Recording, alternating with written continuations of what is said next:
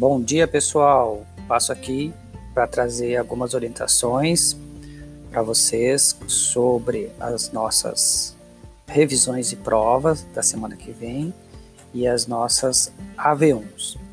Primeiro, informação é que vai sair hoje um novo comunicado docente sobre alterações né, no que foi comunicado. Já passo aqui as novas orientações e também hoje sai um comunicado aos alunos sobre as avaliações.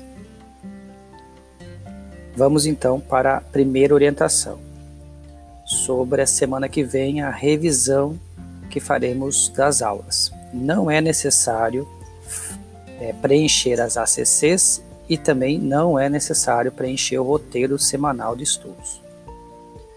É necessário fazer a, a revisão via o teste, né? São os treinamentos que estamos fazendo nessa semana dentro do Blackboard para as avaliações, seguindo a mesma metodologia que terá na avaliação, para ambientar o aluno e ambientar vocês, professores, nesse ambiente. Tá ok?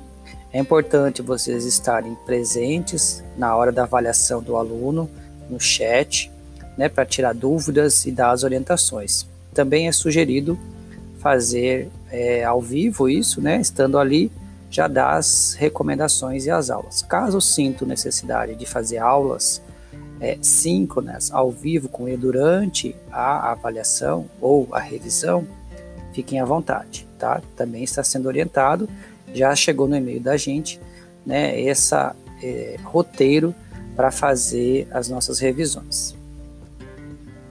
Orientação 2. Para as disciplinas é, que envolvem projetos, especialmente nos cursos de arquitetura e engenharia, é, podem seguir com os projetos né? Nós vamos seguir com essa orientação de manter o que a gente alinhou com os alunos, né? E fazer as avaliações através das entregas dos projetos. Ao mesmo, você faz isso no projeto integrador, né? Todas as disciplinas do projeto integrador já têm uma metodologia de avaliação, que é muito parecida com essa que está sendo aplicada para algumas disciplinas que são práticas da arquitetura e engenharia. Para os cursos que têm metodologia científica, né, estão tendo esses projetos também, também segue a mesma avaliação.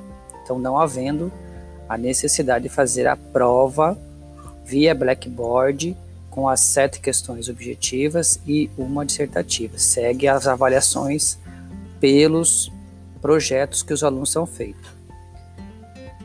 Vocês devem passar aos coordenadores de curso que vão montar uma planilha para essa direção contendo né, o nome do curso, o nome da disciplina, o nome do professor e a metodologia que está sendo usada para com o projeto e a modelo de, de avaliação que vocês estão se baseando para fazer a avaliação desses projetos, com o barema incluso. Tá? Precisamos entender como é a avaliação. Isso nos será cobrado futuramente.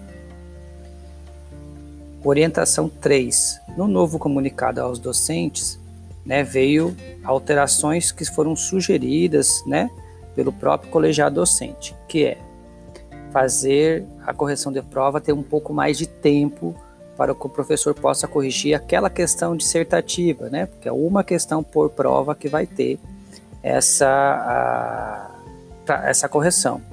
Então, o professor agora, o comunicado está sendo enviado agora, né? Terá 96 horas para corrigir as questões dissertativas das respostas das avaliações dos alunos, tá bom? E conforme o aluno vai terminando as provas, vocês já podem ir corrigindo, não há necessidade de esperar a turma toda, até porque o aluno tem um prazo de 72 horas após a postagem que vocês fizerem para irem fazendo as provas.